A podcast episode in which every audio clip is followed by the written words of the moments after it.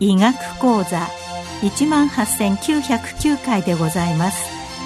全国の医師の皆様毎週火曜日のこの時間は日本医師会の企画で医学講座をお送りしています。今日は加齢と老化細胞について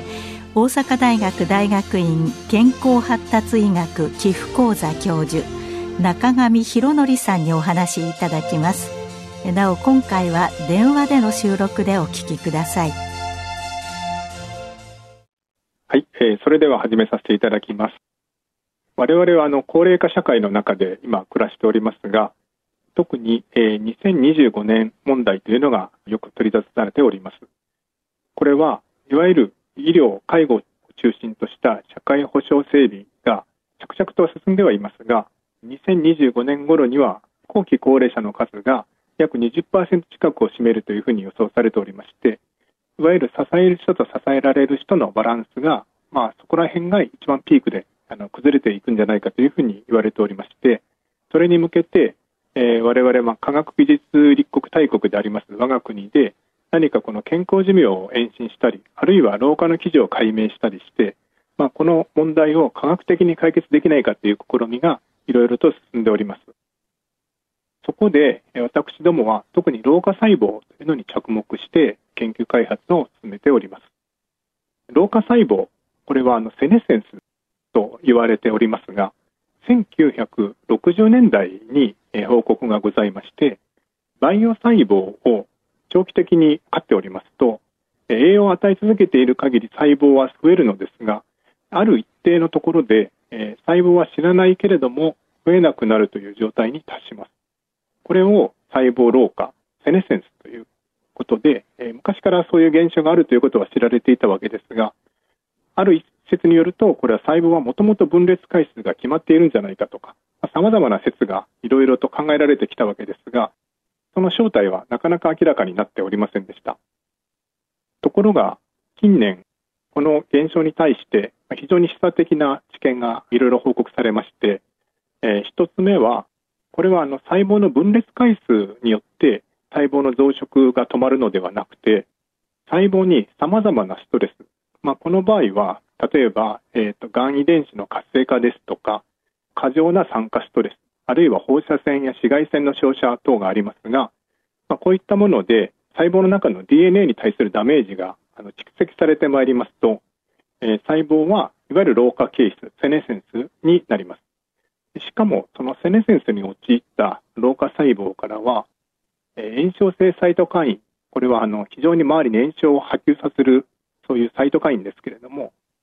こういったものが非常にたくさん分泌されるということが分かってまいりまして、えーまあ、こういった現象を TASP、これはセネセンスアソシエイティッド・スクレータリー・フェノタイプと言いますが、まあ、こういった現象が、えー、報告されてくるに至りました。すなわち、えー、長い間不明であった老化細胞というのがいくつか科学的な根拠を持ちまして、えー、その正体が徐々に分かってきたわけであります。で、まあ、このような老化細胞というのが、じゃあ一体我々の体の中にどれぐらい存在するかということに関しても、え、いくつかの報告がございます。特にあの生活習慣病と呼ばれる老化とともに生じてくるようなそういった病気、例えば血管老化、あるいは糖尿病、心不全といった、まあ、そういった病態においては、例えば血管老化に関しましては動脈硬化の部位にいわゆるセネセンスを起こしたような老化細胞がまいくつか認められるということが、えー、動物のモデルあるいは人の動脈硬化部位に、えー、そういった細胞がいくつか検出されております。またあの糖尿病に関しましてもこちらもあの老化とともに糖尿病の患者さんは圧倒的に増えていくわけでありますがマウスのモデルで糖尿病を起こさせるようなモデルを作りますと特にその脂肪組織の中にはこういった老化細胞が多く認められるということも報告されておりますし、えー、心不全も同じように年齢とともにその発症率が上がりますがこちらもまあ老化細胞がその心不全の増悪あるいは発症に関与するのではないかということがいくつか実験レベルでは示されてまいりました。さらに最近興味深い報告がなされまして、えー、先ほど申し上げたように老化細胞は自らが老化するだけではなくてその周りの細胞にその炎症性サイトカインを振りかけることによりまして周りの細胞も老化していくということが分かってきましたこれは例えが悪いんですけれども、えー、腐ったみかんを段ボール箱の中に一つ入れますと周りのみかんに悪影響を及ぼして腐っていくというような現象と非常に似通っているというふうに思っております。で、この老化細胞が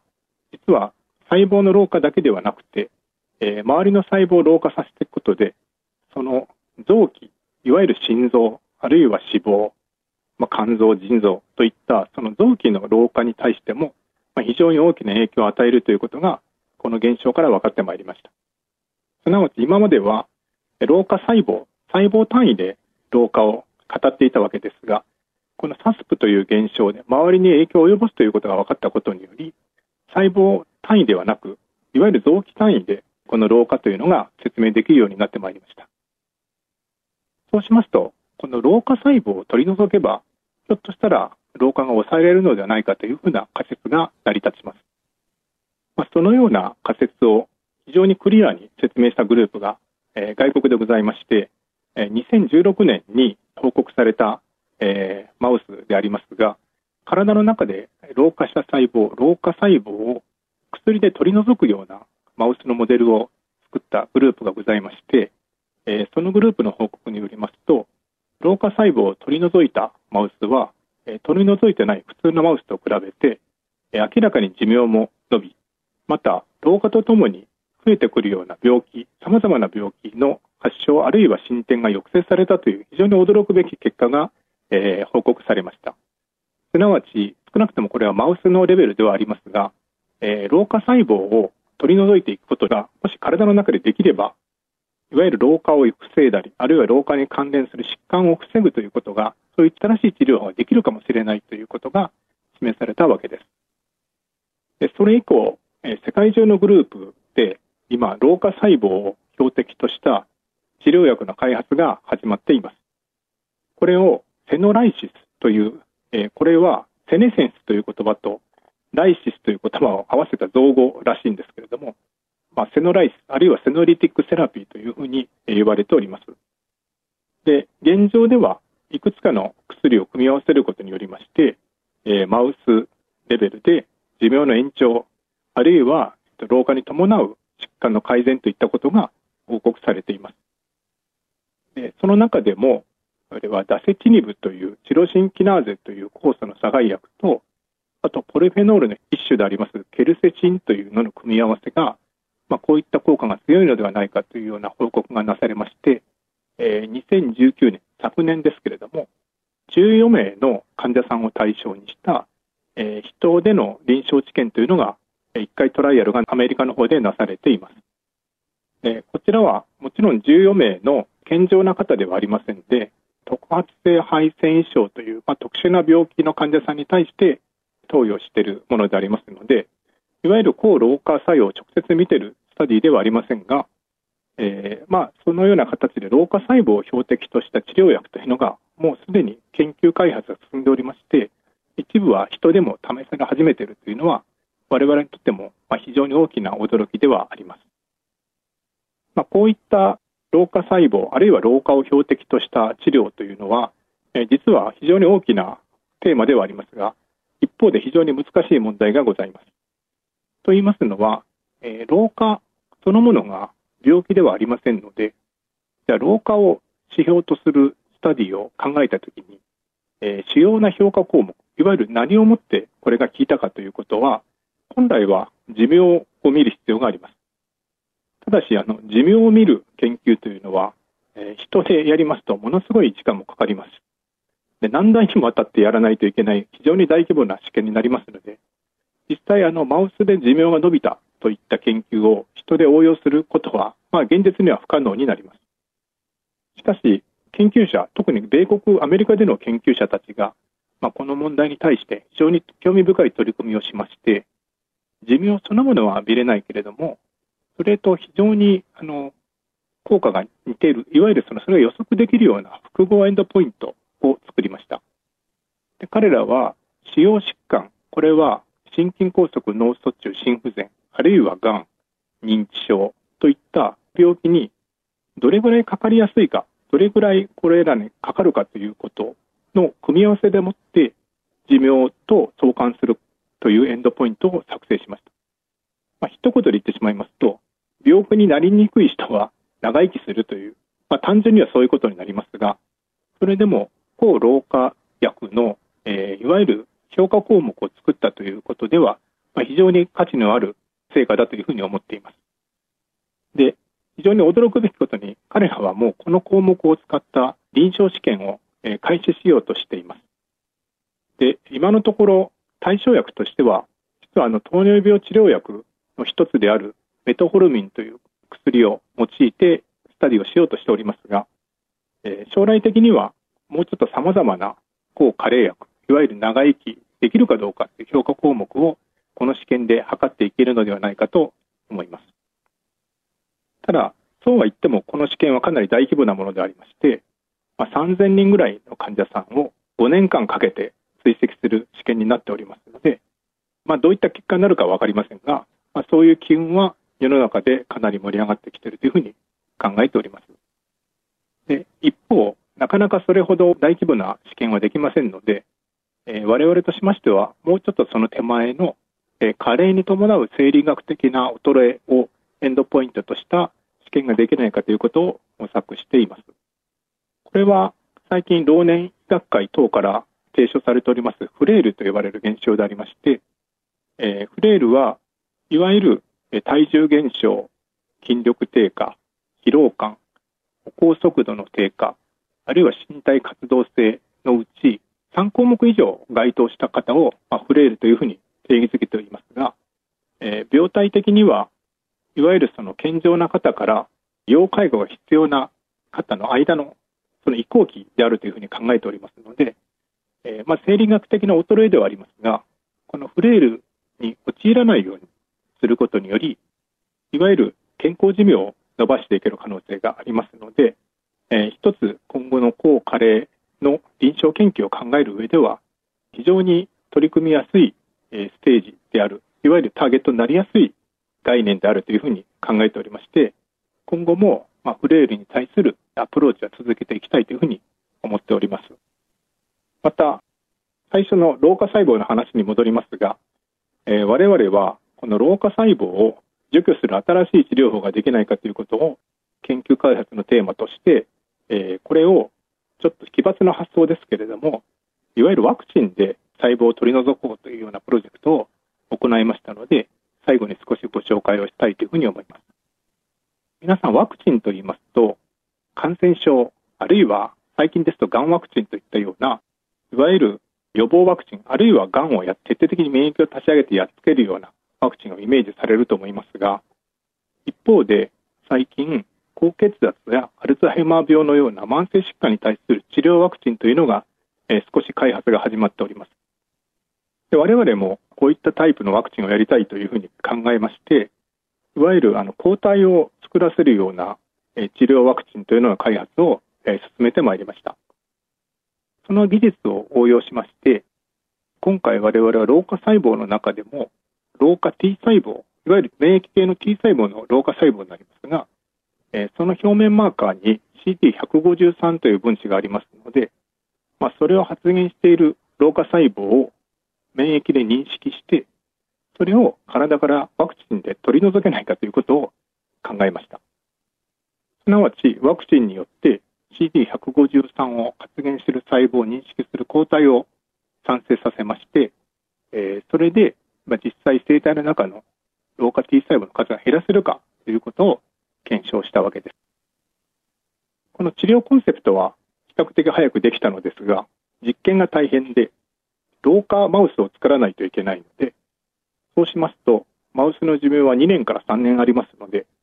え、1セットやるのに2、3年かかるという非常にタフな研究になります。従いまして、なかなかこれが始める方も勇気がいりますし、実験する方も根気がいるんですけれども、えー、途中で幸いなことに他のグループから、マウスに高脂肪食を食べさせて太らせることによっていわゆる太った内臓脂肪に老化 T 細胞がたくさん溜まるということの報告がありましたので、えー、このモデルを使いますと半年で老化 T 細胞が増えるのが確認できましたので、えー、このモデルを使ってワクチンの効果を確かめました。そうしますと、結果から言いますと、ワクチンでうまくその老化 T 細胞を認識させる抗体を作ることができまして、え、その脂肪組織から老化 T 細胞を認識して減らすことに成功いたしました。そうしますと、このワクチンで老化 T 細胞が減ったマウスは減らなかったマウスに比べて、え、非常に血糖の上がりが少ないというような糖尿病の改善が確認できました。これはいわゆるその老化 T 細胞を標的とした初めてのワクチンの試みでありまして、ワクチンが予防ワクチンだけでなく、このような老化に対する治療ツールとしても使えるということを初めて示した報告になります。このような老化細胞をターゲットとした治療法のメリットですが、例えば、この老化 T 細胞は糖尿病だけではなくて、他の老化に関係するような疾患にも関与する可能性があります。えー、老化、加齢そのものは、いわゆるオールマイティな様々な疾患に対するリスクファクターになっておりますので、え、この例えば老化 T 細胞が糖尿病、あるいは慢性腎不全、あるいは慢性心不全といった様々な病気に対して関与した場合に、この治療をベースとして加えることにより、いわゆる臓器別の治療ではなくて、老化とともに関連する様々な疾患の治療を同時に行うといった可能性も秘めているというふうに考えております。すなわち、まあ、このような老化細胞を除去するような治療が将来的にもしできれば、老化だけがターゲットではなく、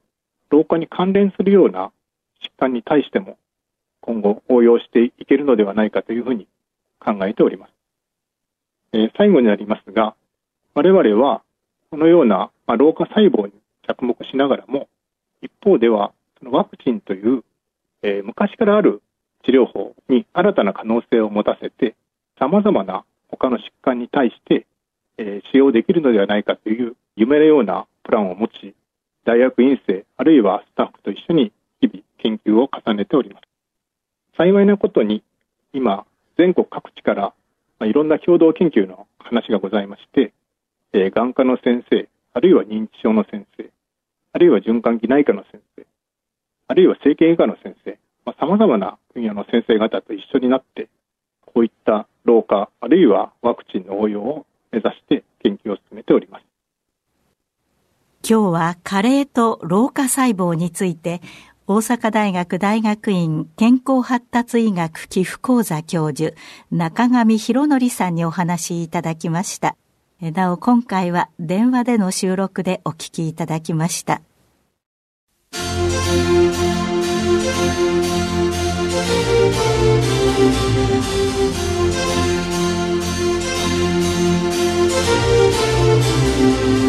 それではこれで日本医師会の企画でお送りいたしました医学講座を終わります。